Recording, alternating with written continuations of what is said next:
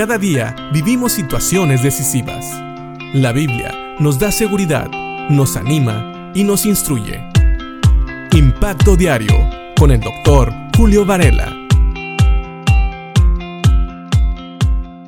En sus últimos consejos en su carta, Santiago le dice a sus lectores que si hay alguno débil, hablando espiritualmente entre ellos, debe de hablar con los ancianos o hablarle a los ancianos para que vengan y oren con él y lo ayuden a levantarse de lo que es posiblemente algún tipo de depresión espiritual. Esta persona se debe de ungir con aceite que es un símbolo de refrescarse, de dejar ya el duelo y levantarse. Hablamos que inclusive esta persona si es que necesita, debería de confesar sus pecados y le serán perdonados. Así que estamos hablando de un levantamiento espiritual, de ponerse a cuentas con Dios.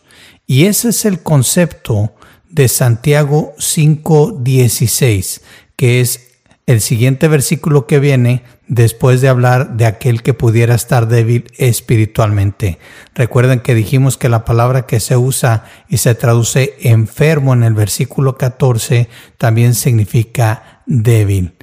Así que en el versículo 16 de Santiago 5 dice, confiesen los pecados unos a otros y oren los unos por los otros para que sean sanados. La oración ferviente de una persona justa tiene mucho poder y da resultados maravillosos. Quiero aquí aclarar una cosa.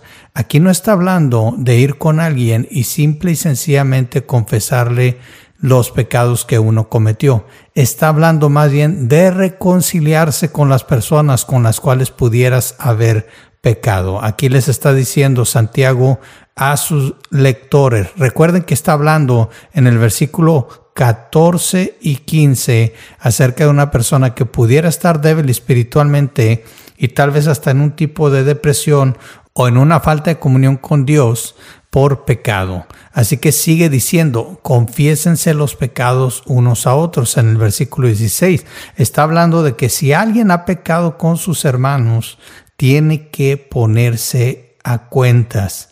Esto lo podemos ver también en otra cita en Mateo 5, 23 y 24, donde el Señor Jesucristo está hablando y dice, por tanto, si traes tu ofrenda al altar y allí te acuerdas de que tu hermano tiene algo contra ti, deja allí tu ofrenda delante del altar y anda, reconcíliate primero con tu hermano y entonces ven y presenta tu ofrenda. Es básicamente de lo que habla Santiago también.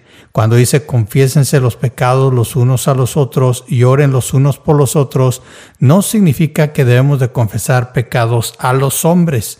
Nunca. La Biblia enseña que nosotros debemos de confesar pecados a los hombres. Más bien significa que si uno se da cuenta que ha pecado contra su hermano, entonces debe de pedirle perdón. Debe ir y decirle he pecado contra ti hice esto o aquello y quiero que me perdones. Y por eso habla de orar los unos por los otros, porque el hermano al cual se le pide perdón debe de orar también por el hermano que le acaba de pedir perdón y por su propia vida.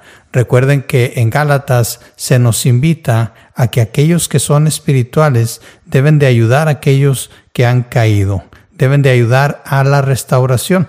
Les voy a leer precisamente Gálatas capítulo 6, en el versículo 1, donde dice, amados hermanos, si otro creyente está dominado por algún pecado, ustedes que son espirituales deberían ayudarlo a volver al camino recto con ternura y humildad y tengan mucho cuidado de no caer ustedes en la misma tentación.